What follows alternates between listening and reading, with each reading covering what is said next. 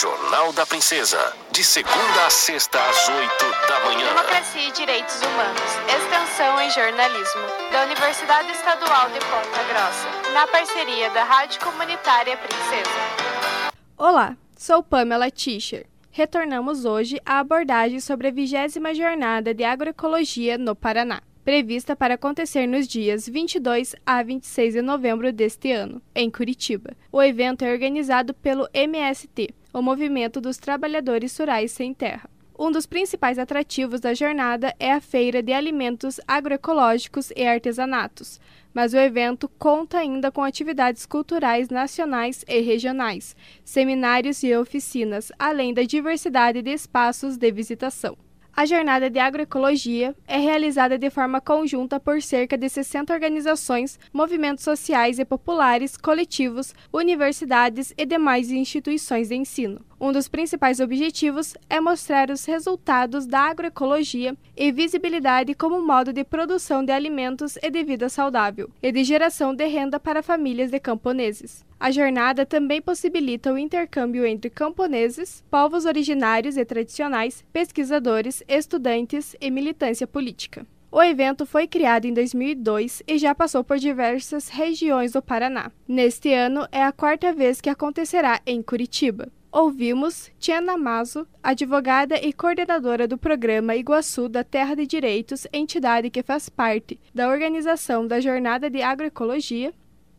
Quem for visitar a Jornada de Agroecologia no campus Rebouças, ali entre os dias 23 e 26 de novembro, vai poder encontrar a venda de produtos da reforma agrária da agricultura camponesa, acessar alimentos de qualidade que são produzidos sem o uso de agrotóxicos por meio da tecnologia da agroecologia.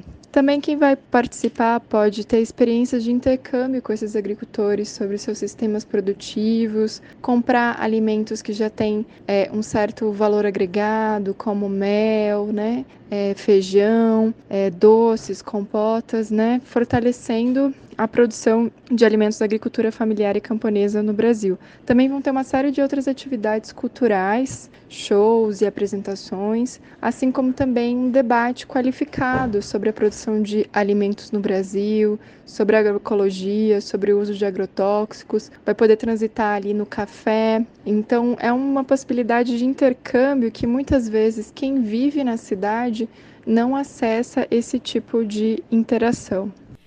Tia Namazo falou sobre a importância das feiras da jornada de agroecologia. A jornada de agroecologia, ela é histórica no nosso estado e ela tem a importância de apresentar para o público da cidade quem produz os alimentos que de fato vão na nossa mesa e mostrar como existem formas alternativas de produção de alimentos que respeitem as comunidades, os valores culturais, que fomentem uma produção popular, mas que também esteja em consonância com a biodiversidade. Num país como o nosso, onde a maior parte dos incentivos e subsídios do, do Estado estão voltados para a produção de commodities, né, soja, milho, alimentos que a gente não consome na mesa do povo brasileiro, muitas vezes a gente acha e tem essa ilusão de que esses produtos chegam nas nossas casas, quando na verdade provém da agricultura familiar e camponesa. Então, entender essa realidade, ter contato, poder se conscientizar sobre um consumo né, desses alimentos, de onde vem, da importância de fortalecer os subsídios e as políticas para a agroecologia, para fazer essa discussão qualificada né, dos alimentos sem veneno na, na, nossa mesa. Então, a jornada de agroecologia é esse marco dessa interação entre o campo e a cidade, num estado que é o maior produtor de alimentos orgânicos do Brasil, que é o Paraná.